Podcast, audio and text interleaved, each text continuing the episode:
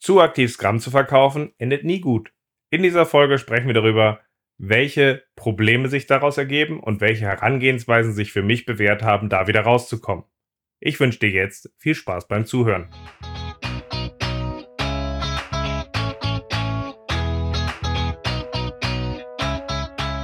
Scrum ist einfach zu verstehen. Die Krux liegt in der Anwendung für deine Zwecke in deinem Kontext. Der Podcast Scrum Meistern gibt dir dazu Tipps und Anregungen. Moin Moin, unser Thema heute ist, hör auf Scrum zu verkaufen. Schön, dass du dabei bist. Mein Name ist Ralf Kruse. Ich helfe Organisationen durch Training und Coaching agile Herangehensweisen effektiv zu nutzen und das ohne Dogma und Methoden als Selbstzweck. Und genau in dieser Art und Weise möchte ich heute auch mit dir dieses Thema aufarbeiten.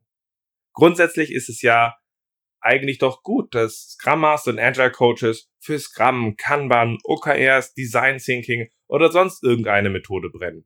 Oder? Naja, wir sollten dabei aufpassen, dass wir, wir oder unsere Führung durch dieses Brennen für eine Methode nicht plötzlich von Anfang an Scrum oder eine der anderen Methoden falsch positionieren. Aber genau dieses Problem ist aus meiner Erfahrung weiter verbreitet als man manchmal denkt. Und genau das ist mir in einem der Dialoge in meinem Online-Programm jetzt vor kurzem wieder klar geworden, wo äh, wir ein Thema aufgearbeitet hatten und ich irgendwann das Statement gemacht habe, hör auf, Scrum zu verkaufen. Weil eine Teilnehmerin sehr aktiv damit beschäftigt war, die Teilnehmer abzuholen, zu begeistern, wie wir Scrum nutzen an der Stelle und dass das doch toll ist an der Stelle und gleichzeitig dadurch sich so ein bisschen ins Abseits positioniert hat, weil am Ende war es mehr ihr Scrum, als dass die anderen Leute das mitgegangen sind und dadurch eher dann auch Widerstand entstanden ist. Und genau darüber möchte ich in dieser Folge reden und möchte mit euch halt auch aufarbeiten, warum diese Sache eine falsche Positionierung ist und wie man Ansatzpunkte finden kann, das Ganze effektiver zu gestalten. Aber damit wir dort effektiv einsteigen können und dieses Problem auch gut herausarbeiten können, wie auch Ansätze, ein kurzer Wrap-up, was der Kern von Scrum ist.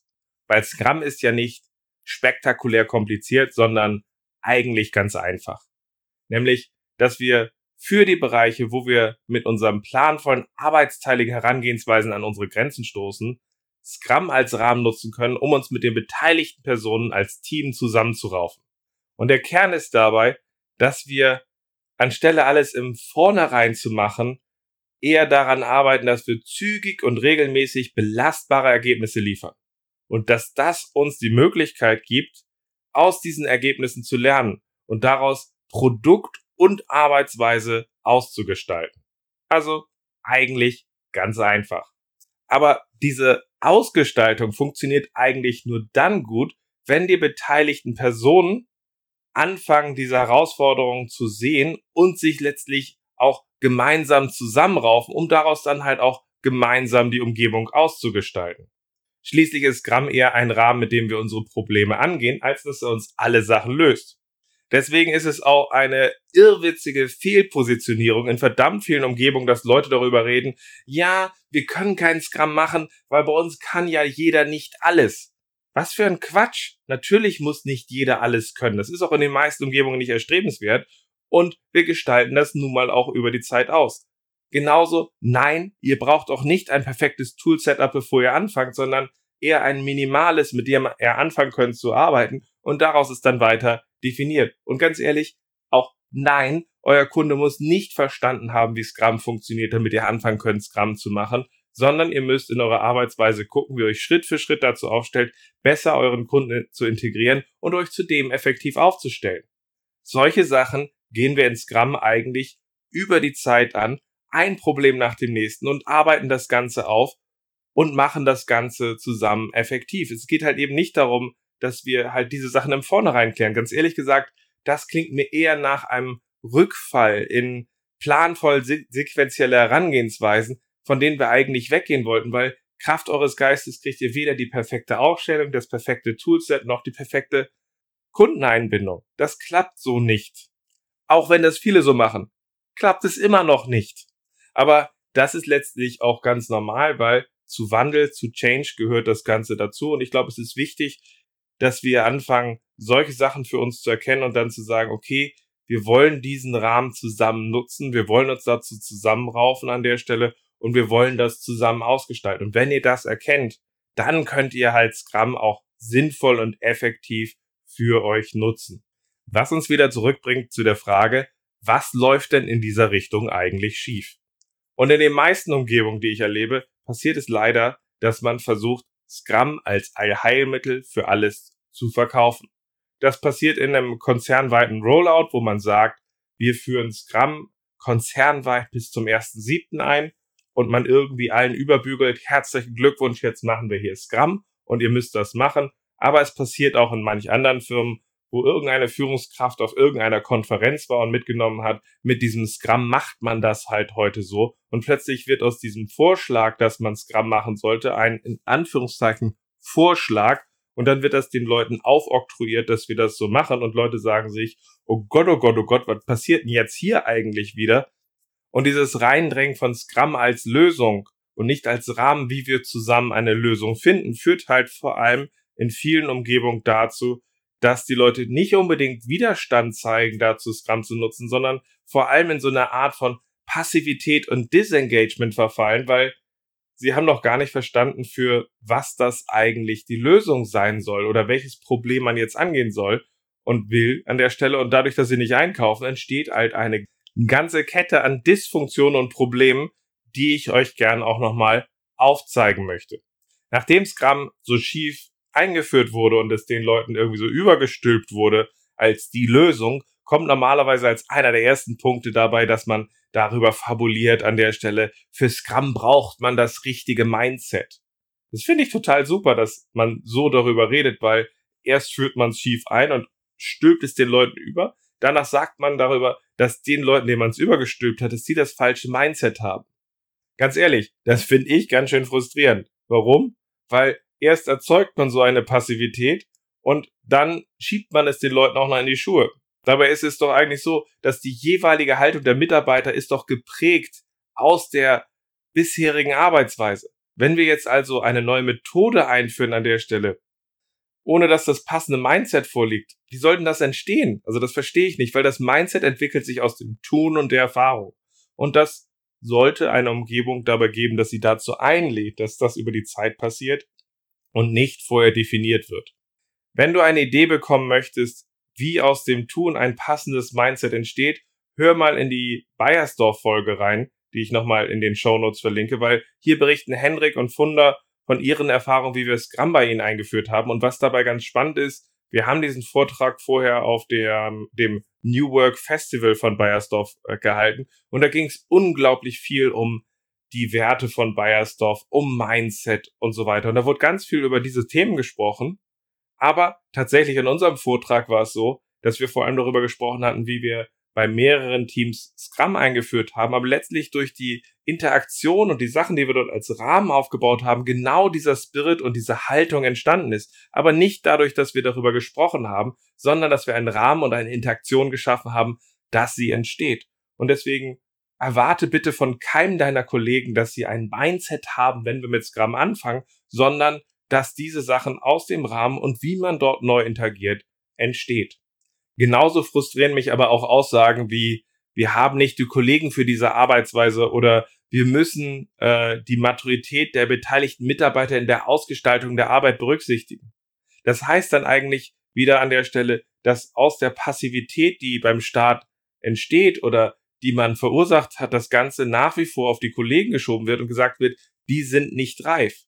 Diese Aussagen decken sich aber in der Regel nicht mit meinen Erfahrungen. Meine Erfahrung ist, in einer guten Einführung von Scrum ist es so, dass die Leute ganz gut mitgehen.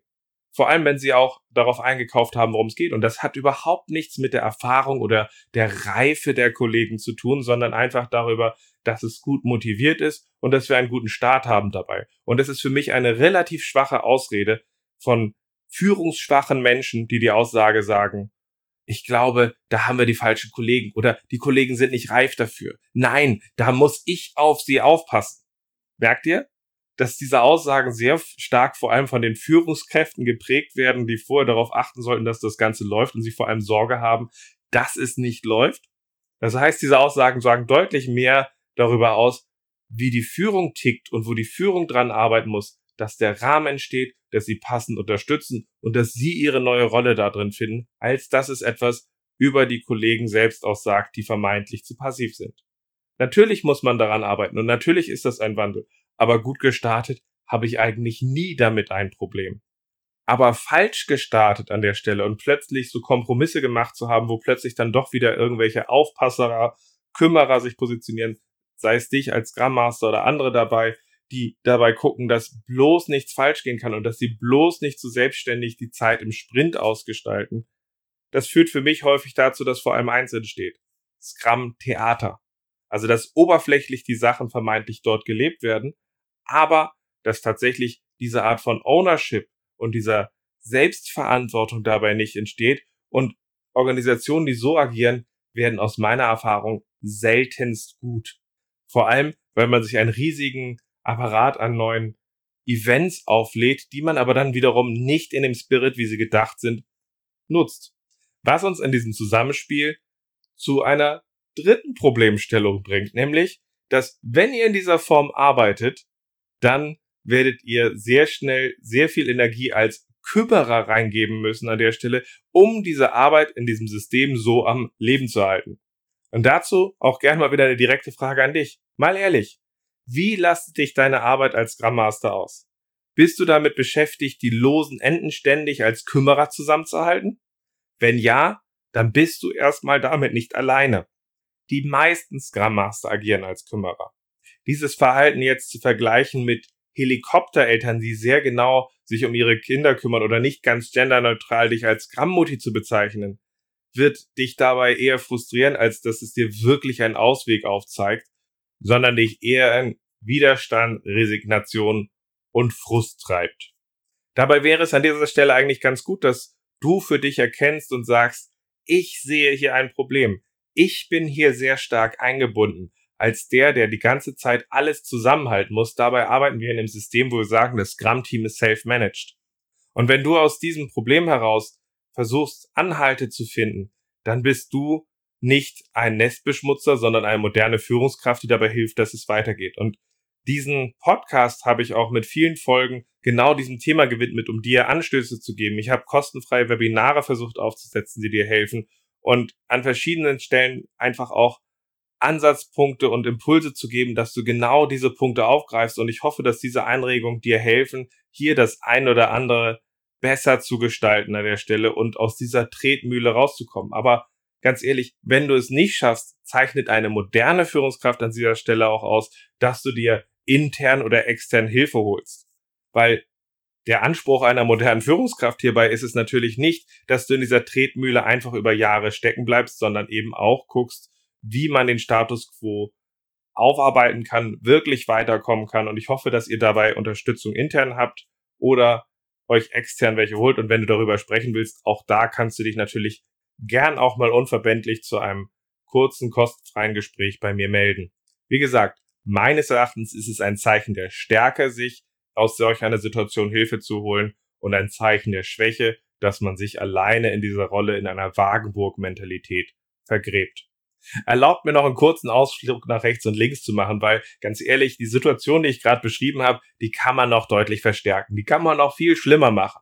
Beispielsweise, indem wir Scrum mit abgefahrenen Techniken überladen, anstelle dass wir diesen Kernrahmen wirklich nutzen die kann man auch noch verschlimmern, indem wir sagen, wir wollen die Mechaniken richtig nutzen oder ihr nutzt zu Phrasen wie im Scrum Guide steht aber oder Spotify macht das so. Das sind natürlich auch wieder Sachen, mit denen ihr es dann dabei schafft, dass es mehr wieder darum geht, dass ihr diese Hülle gut lebt, anstelle dass ihr euer Problem wirklich löst. Und was man auch tun kann, um das Ganze nochmal zu verstärken und zu verschlimmern, ist, wenn es bei euch einzelne Vordenker in der Umgebung gibt, die sie ausgestalten also wo es diese Kümmerer gibt, die proaktiv dort agieren, oder ihr auch aus eurem Scrum-Team einzelne Entwickler immer wieder als Vorarbeiter vorzieht, die mit einzelnen Leuten eigentlich die Denkarbeit machen und das dann weitergeben an der Stelle an das Team, was es nur passiv ausführt. Auch das ist ein ganz wunderbarer Weg, Scrum noch weiter zu verschlimmbessern. Und eins meiner Highlights, auch um das Ganze zu verschlimmbessern, ist diese grundsätzliche Haltung, die ich immer wieder wunderbar finde. Das ist dieses, wie bringe ich eigentlich die Leute dazu, dass sie sich in meiner Retro aktiver einbringen. Also dieses ganze so zu platzieren an der Stelle, dass plötzlich die Retro euer Termin ist und eben nicht das, was uns als Scrum-Team hilft, wirklich besser zu werden. Denkt mal drüber nach, welche von diesen Punkten ihr bei euch auch mit drin habt an der Stelle. Das war nochmal so ein kleiner Ausflug und ich muss eigentlich sagen, dass so einen Problemkontext aufzuarbeiten, ach, das hat auch wieder Spaß gemacht an der Stelle.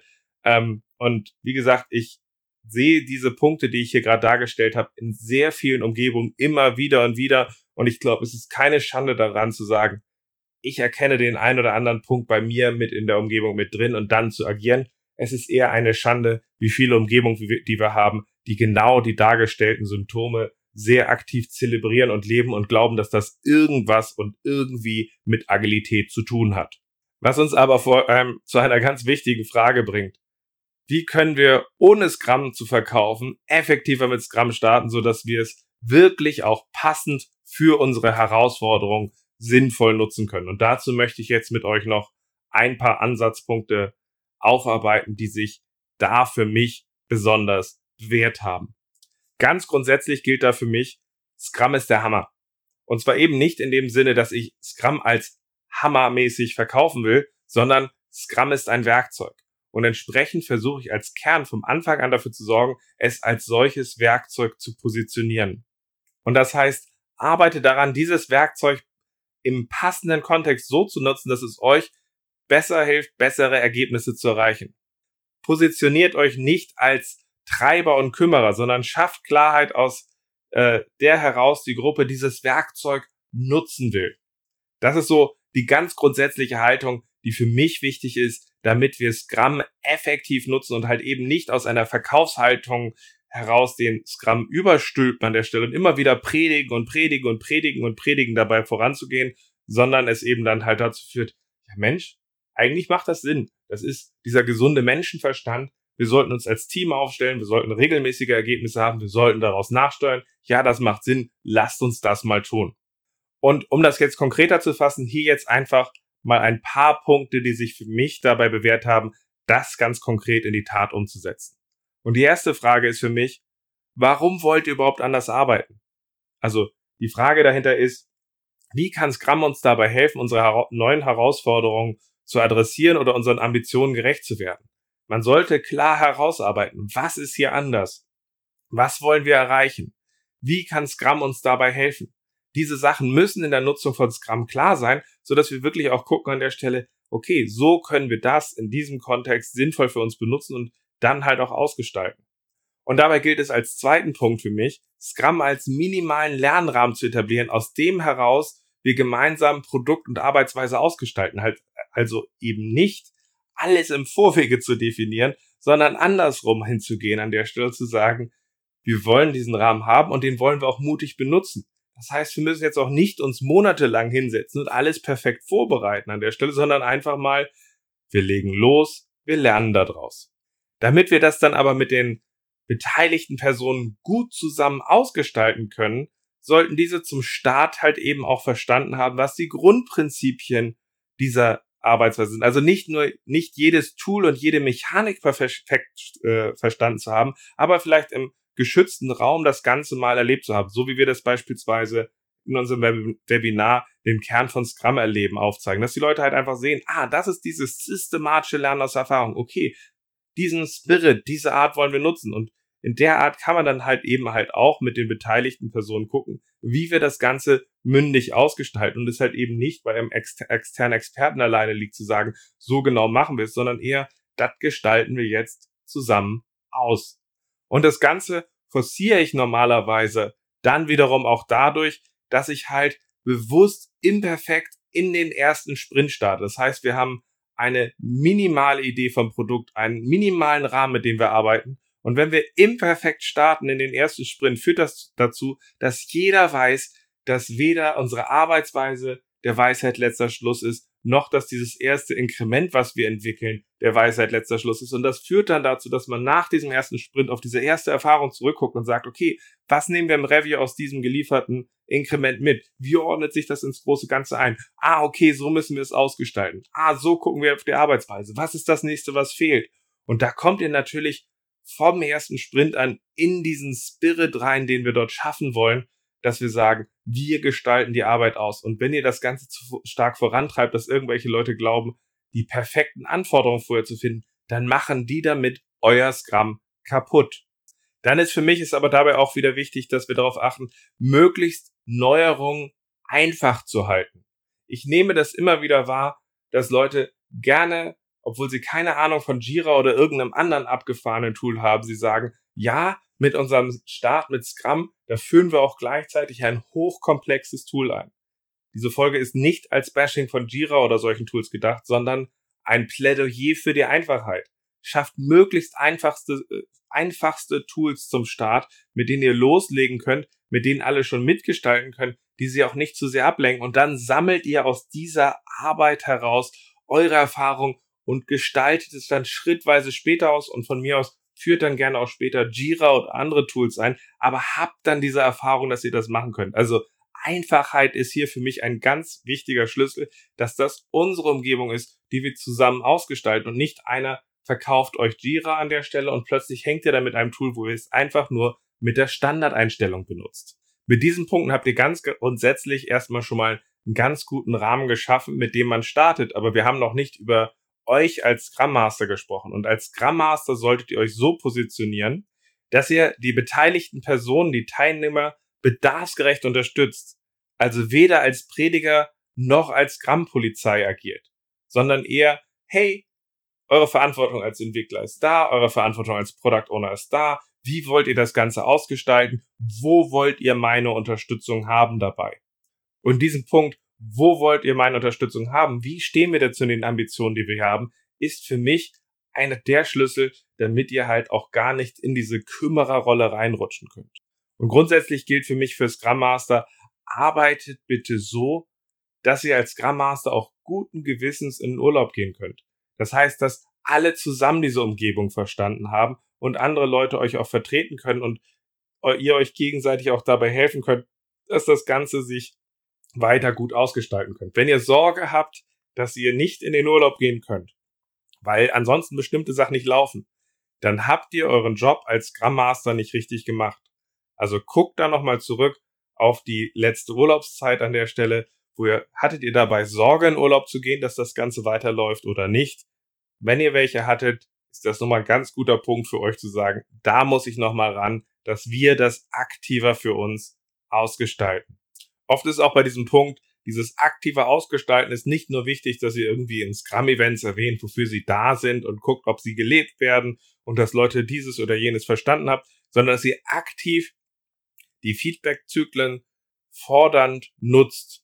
Also als Beispiel zum, äh, zum Beispiel dafür sorgt, dass wir in einem Sprint-Review dafür sorgen, dass der PO weiß, dass er im Planning dafür zu sorgen hat, dass er genügend Optionen vorbereitet hat, wo das Team von auswählen kann, dass wir einen guten Ausblick haben, aus dem heraus wir ein sinnvolles Sprintziel schaffen können und dass wir dann im Sprint Review sehen können, ob das Team diese Sachen verstanden hat indem sie diese Sachen in das große Ganze wieder einordnen und halt eben das Ganze präsentieren können. Also so gesehen, dass wir da so ein bisschen so einen Zyklus schaffen an der Stelle, wo der PO zeigt, dass er seinen Job dabei gut macht und wir es dann beim Team gut sehen an der Stelle und diesen Zyklus so aufzubauen, dass diese Art von Backbriefing durch die Entwickler im Review entsteht, ist ein massiv fordernder Punkt an die Entwickler, der dann wiederum abstellt an den PO, dass er seinen Job im Planning macht. Und deswegen rate ich euch, guckt mal drauf, sind eure Feedback-Zyklen so aufgebaut, dass sie fordernd, reflektierend dabei helfen, dass die Leute wirklich, wir auch sehen, dass die Leute jeweils ihren Job verstanden haben und gut machen können. Und als letzten Punkt möchte ich euch mitgeben, stellt euch zu Problemen und Kritik auf. Und zwar ganz einfach dadurch, dass ihr die angestrebte Ambition halt klar mit den Leuten beim Start herausgearbeitet habt und die Herangehensweise, wie wir mit Scrum arbeiten als Orientierung so platziert habt, dass wenn Kritik aufkommt, ihr diese halt im Grunde aufgreifen könnt und sagen könnt, okay, wie passt das zu dieser Herangehensweise, die wir hier leben? Wie passt das zu unserer Ambition? Oder ist das eine Anfrage, dass wir unsere Arbeitsweise grundsätzlich umstellen und hey Leute, wollen wir das zusammen machen? Auch hier gilt wieder, ihr positioniert euch nicht als der Wächter davon, dass Gramm gut funktioniert, sondern ihr schafft am Anfang einfach den Punkt, was wollen wir hier zusammen erreichen? Was ist unsere Ambition? Was ist die Herausforderung, zu der wir uns aufstellen wollen? So und so sieht Scrum aus wollen wir diese dafür nutzen an der Stelle? Und wenn dann später diese Probleme aufkommen, greift ihr darauf zurück und sagt, gilt das eigentlich noch oder wollen wir jetzt hier was anderes machen? Das heißt, ihr seid nicht mehr in dieser Position des alleinigen Verteidigers oder Kümmerers, sondern greift auf die Absprachen vorher zurück, die passiert sind und schafft dabei entweder dann in einer Konsequenz Scrum sinnvoll weiter zu benutzen oder vielleicht setzt sich ja auch die Kritik durch und Leute wollen auf eine andere Arbeitsweise wechseln, dann aber bewusst und gemeinsam und ihr seid raus aus dieser Verkäuferrolle. Und das ist auch schon mein Schlusspunkt für diese Folge, weil mir war es wichtig, euch aufzuzeigen, dass aus diesen aufoktroyierten Scrum-Umgebungen ihr nur in diese Rolle euch reinbegeben müsst, künstlich dieses System am Leben zu halten. Und das hilft keinem. Das hilft euch nicht. Das hilft den Mitgliedern in dieser Umgebung nicht. Die sind eher frustriert. Was machen wir diesen hippen Kram an der Stelle und geht das vorbei? Oder, oh Gott, was kommt danach? Und es hilft auch nicht eurer Organisation, weil ihr damit niemals diesen Ansprüchen gerecht werden könnt, was ihr mit Scrum erreichen wollt. Mein Appell an euch oder mein Wunsch ist es, hinterfragt mal eure Umgebung, ob ihr solche Anwandlungen in eurer Umgebung mit drin habt, weil das da drin zu haben ist weit verbreitet und nach meinem Gefühl zeichnet wirklich gute Scrum Master, agile Coaches und Scrum interessierte Leute aus, dass sie diese Problemstellung erkennen und adressieren und eben nicht ak akzeptieren. Und dazu hoffe ich, dass du aus dieser Folge den ein oder anderen Ansatz ziehen konntest, genauso wie aus den anderen Podcast-Folgen davor. Falls du dabei Probleme hast, ist aber auch mein Wunsch, such dir intern Hilfe. Wenn du die da nicht findest, such dir extern Hilfe und gerne melde dich auch bei mir an der Stelle. Ich stelle in dieser Folge mal einen 20-minütigen kostenfreien Link rein zum Austausch. Also wenn du da Probleme hast, damit umzugehen, such dir über diesen Link einfach mal einen Gesprächstermin raus. Lass uns sprechen, weil ich finde dieses Feedback von euch als Teilnehmern, wie ich es teilweise über LinkedIn oder E-Mails kriege, wunderbar. Freue mich aber auch mit dem einen oder anderen da einfach auch mal direkt zu sprechen. Ich würde mich jedenfalls freuen von euch darüber zu hören und bin auch sehr gespannt, wie vielleicht daraus die ein oder andere Podcast-Folge entsteht. Jetzt sind wir aber wirklich am Ende dieser Folge und ich hoffe, wir hören uns in der nächsten Folge wieder. Bis dann.